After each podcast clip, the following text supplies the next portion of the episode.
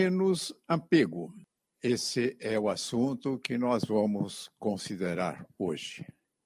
Talvez alguém puder pensar, não seria melhor dizer sem apego? Sem apego é um objetivo, é uma conquista que nós vamos realizar depois de uma longa jornada que ainda temos pela frente.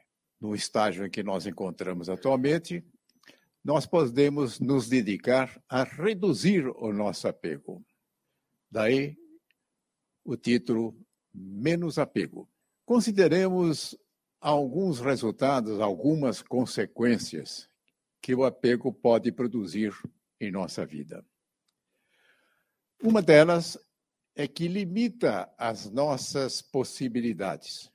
Nós escolhemos atribuímos preferência para objetos, para determinada situação, e temos dificuldade para considerar possibilidades que possam até ser melhores do que aquelas representadas por nossa escolha. E para ilustrar isso, lembro-me de uma experiência minha, de muitos anos atrás, ocasião em que eu consegui adquirir o meu primeiro carro. Era um carro usado, não muito, e esse carro trouxe muita alegria, levou a mim, a minha família para cá e para lá, libertou-me do transporte coletivo, que na ocasião era ruim, ainda hoje não é lá grande coisa. Mas logo em seguida, o meu desejo era ter um carro zero quilômetro, ainda que esse tivesse pouca rodagem. Em função de toda aquela satisfação adquirida com esse carro, Evidente que eu fui comprar um carro da mesma marca, do mesmo tipo. Aí venceu mais um ano, havia uma condição especial em que eu podia fazer a troca do carro, e fui para que carro? A mesma marca, do mesmo tipo. E nessa ocasião, eu tinha plena convicção que eu estava ali usando o melhor carro do mundo, evidente, dentro da categoria que estava ao meu alcance. Aí veio o quarto ano, o quarto carro. Aí chega o quinto ano para trocar. Vou na agência e recebo a informação de que aquela condição especial que eu tinha para fazer a troca não mais seria mantida e mais, o carro só poderia ser entregue depois de seis meses. Eu pensei, puxa vida, esse tempo todo deve sair em decorrência da excelência da minha escolha. Mas ao sair dessa agência, logo em frente havia de um, outra marca. E curioso, eu resolvi pular do outro lado da rua. Um vendedor logo me aborda perguntando se eu estava interessado no carro. Começamos a conversar, contei para ele a história de que eu teria que esperar seis meses o carro. Tenho aqui um carro para pronta entrega. Você não quer comprar esse carro? Falei, de jeito nenhum. Esse carro não tem as qualidades daquele carro que eu sempre compro, que eu faço sempre a troca. Falei, não tem importância. Nós estamos começando com um serviço. Naquela ocasião não se chamava test drive, mas era exatamente isso. Você não quer fazer um test drive? Ele insistiu. Falei, tá bem, vamos lá. E eu sentado no volante, entrando no carro, já comecei a perceber alguma coisa. O carro era mais espaçoso. O interior era mais bonito o estofado era mais acolhedor. Estávamos próximo de uma estrada. Eu começo a perceber que ele arrancava com maior rapidez do que o meu carro. Nas curvas, eram muito mais suaves, não entortava as pessoas que estavam ao meu lado. E o vendedor ainda me informou sobre o consumo de gasolina e era muito menor do que aquele do carro, do melhor carro do mundo que eu tinha eleito. E aí descobri que não era o melhor carro do mundo. E, consequentemente, deixei aquele apego àquele carro e adquiri um novo carro. E percebi que, de fato, aquele não era o melhor carro do mundo. Mas isso me trouxe uma lição que a próxima vez que eu fui trocar o carro, eu já tomei mais cuidado. Eu comecei a fazer muitas pesquisas, de repente tem algo melhor do que esse tinha. O apego limita as nossas possibilidades. As pessoas, quando comentavam a respeito da qualidade de outros carros, eu não queria nem ouvir. Falei, você está enganado, tenho certeza plena. Isso me faz lembrar até alguma coisa curiosa. Eu conheço uma pessoa muito dado a comer pizza, e ele dizia o seguinte: pizza tem que ser a margarita com mussarela de búfalo, massa fina, da pizzaria X e da Moca. E ele não aceitava absolutamente qualquer outra sugestão pudesse ser apresentada. Talvez ele estivesse diante de uma limitação, mas ele esclarecia que não era uma limitação, aquilo era um sinal de bom gosto. Muitas vezes nós expressamos o bom gosto com apego que limita escolhas que possam ser mais vantajosas. Deixando essa brincadeira de lado, vamos em frente e consideramos agora uma coisa que o apego pode trazer dificuldade, que é quanto do regresso ao plano espiritual. Muitas vezes a pessoa se desliga do corpo e continua na sua mesma casa, não quer sair de lá. Não tem que ficar aqui, tem que tomar conta disso. Criando até embaraço para os familiares que estão ali, porque não é ali o local adequado ele ficar. Ele precisa prosseguir na sua vida. O que não quer dizer que, tempos em tempos, ele não possa visitar o seu lar. Mas é muito comum esse tipo de restrição. Ela se apega por vários motivos, acho que tem que estar ali presente para cuidar das coisas. E é um relato de um médio vidente que, visitando o museu, ele notou um móvel bastante interessante. Junto ao móvel havia ali um espírito, ele era vidente. E quando ele fez menção de se aproximar desse móvel, o espírito ah, mostrou uma atitude não muito amistosa. Aí ele acabou conversando com o espírito: o que é que você está com receio de que eu me aproxime do seu móvel. É o seguinte: esse imóvel tiraram lá da minha casa, trouxeram para esse local aqui horroroso, e eu estou aqui para evitar que façam qualquer coisa contra o meu móvel. Há relatos de outras situações em museus em que é muito frequente encontrar esse tipo de coisa. Uma outra limitação que pode acontecer também nesse momento que há o desligamento para a volta ao plano espiritual Há casos que alguém já numa qualidade extrema, pronto para se desligar, tem à sua volta um grupo de pessoas familiares e outros amigos que estão ali lamentando: o que é que vai ser de mim agora? Ele é tão importante na minha vida. Dentro dessa manifestação, vão energizando aquele que está prestes a voltar para o plano espiritual, dificultando o seu desligamento. O plano espiritual, em situações como essa, costuma promover a melhora súbita. Fazem com que haja uma recuperação visível. Os que estão ali à sua volta, os familiares, os amigos, falam: não, ele escapou dessa aí. Podemos ir tranquilo para casa. Sai, e aí é o desligamento e que se faz de uma forma adequada. O apego ali criando uma dificuldade para que aquilo pudesse se concretizar. Mas vamos adiante.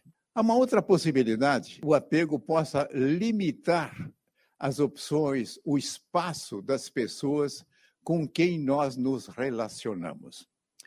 E vamos considerar especialmente a relação entre cônjuges. E é conhecido vários casos, um dos cônjuges volta ao plano espiritual e posteriormente nota-se uma mudança significativa na vida daquele que permaneceu. Muitas vezes as pessoas dizem: puxa, veja só, a pessoa está mais viçosa, floresceu, faz coisas que antes não fazia, tem uma atividade muito mais intensa. E o que acontecia antes? Havia uma restrição por parte do outro cônjuge, normalmente com a marca do ciúme. Este cônjuge estava ali numa condição criando dificuldade para que o outro pudesse assumir determinadas atividades, fazer certas coisas que lhe interessavam, tolhendo de uma maneira significativa a vida do outro. Esse é uma das coisas que o apego pode produzir. Mas podemos ir além ainda do que, que o apego pode produzir em nossa vida. Apegar-se a ideias. E o que, que acontece? Um apego ferrenho a uma ideia pode produzir fanáticos. E o fanático pode assumir uma atitude de intolerância, muitas vezes partindo para a violência. E poderíamos trazer outras situações em que o apego pode complicar as coisas. Mas aí as pessoas falam, mas como? Não devo cuidar das coisas que eu tenho, dos relacionamentos em que eu estou envolvido? Claro, nós temos que ter zelos em relação às coisas que nós temos, em relação aos relacionamentos que nós mantemos também. Porém, aqui surge uma questão de grande importância. É muito comum as pessoas dizerem o seguinte: pode ser de um filho, pode ser de qualquer outro familiar, dizendo que quando há uma dificuldade na vida dessas pessoas, eu sofro muito. Eu amo muito esse meu filho, eu amo muito esse meu cônjuge, muito essa pessoa. Quer dizer que amar é o caminho para o sofrimento? Quer dizer que quando Jesus solicita para que nós amemos o próximo, ele está indicando o caminho para sofrer. Nessa linha de raciocínio, quem seria um grande sofredor? Jesus. Ele ama as pessoas de uma forma superlativa, sem nem levar assunto até Deus. Esse seria, então, o sofredor supremo. Está acontecendo uma confusão em que nós atribuímos ao apego como sendo amor, e não é. Vejamos quais são as qualidades que nós devíamos identificar no amor. O amor deve ser imutável.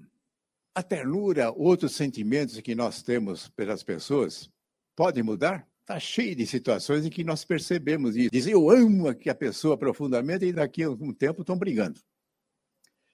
O amor não tem essa condição, ele é imutável. Se você ama, você ama sempre. O amor faz distinção de quem deve ser amado? Não. Então, se nós selecionamos aqueles que nós entendemos que devem ser amados, provavelmente está se referindo ainda também a apego. O amor não necessita de motivação, ele simplesmente acontece. Porém, quando nós manifestamos alguma consideração especial, é porque talvez tenhamos recebido algum tipo de estímulo do outro. Pode ser que em seguida, não havendo os estímulos, simplesmente não mais iremos dedicar qualquer tipo de consideração. Temos que fazer uma diferença entre sentimentos, então ternura, carinho, consideração, isso são sentimentos. Amor seria um sentimento? Não. O amor é um estado de ser. É aquilo que na nossa essência nós somos. Mas qual a importância disso? Amor, aquele que vai se caracterizar como tal, atende aquelas características que eu falei. É imutável, abrangente, não requer nenhum tipo de motivação. E o apego cria uma dificuldade para que nós possamos manifestar o amor.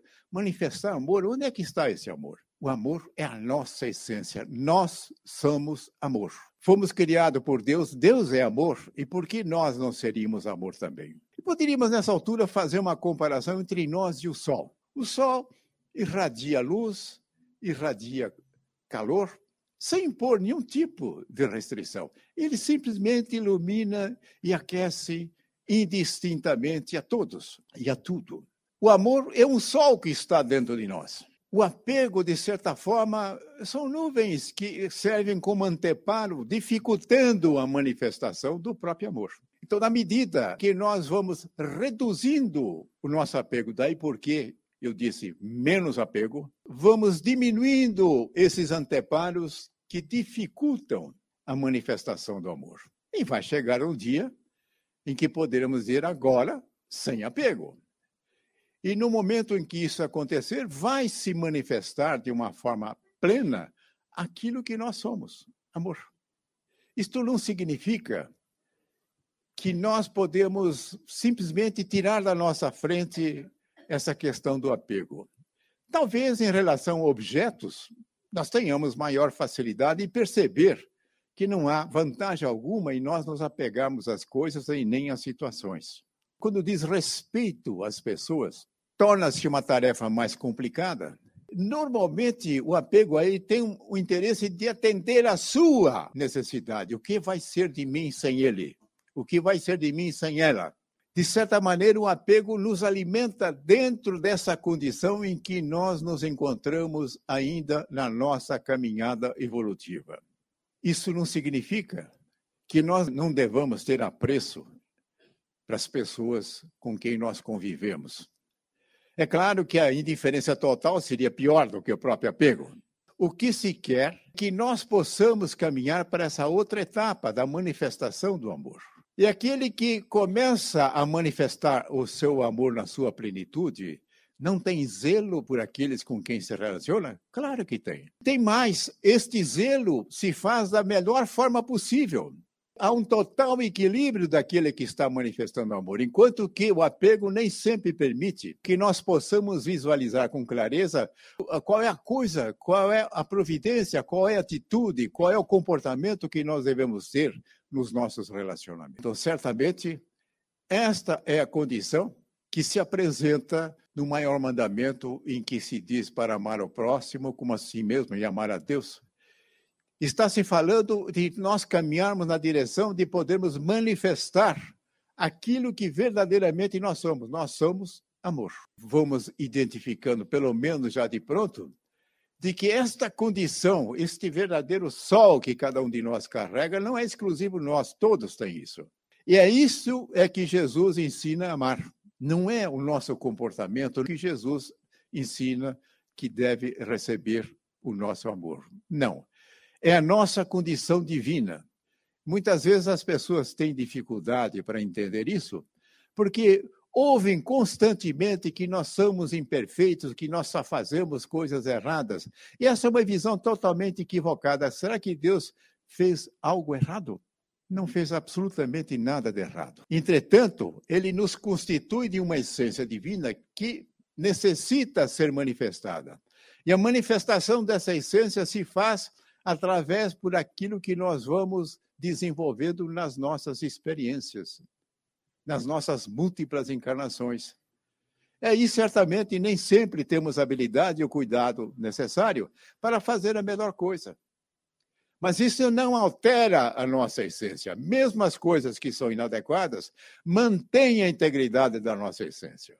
E temos que entender, portanto, que os desajustes que comparecem nas nossas experiências encarnatórias nada mais é do que um processo de aprendizado, que gradativamente nós vamos superando.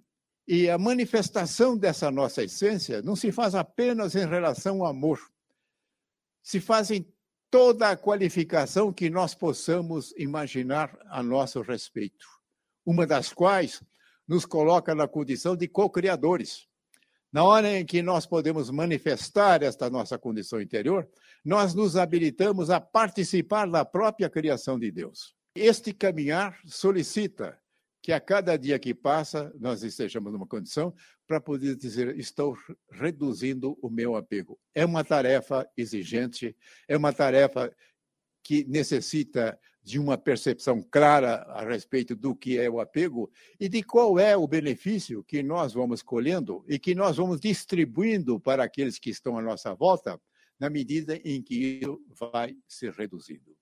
Portanto, menos apego.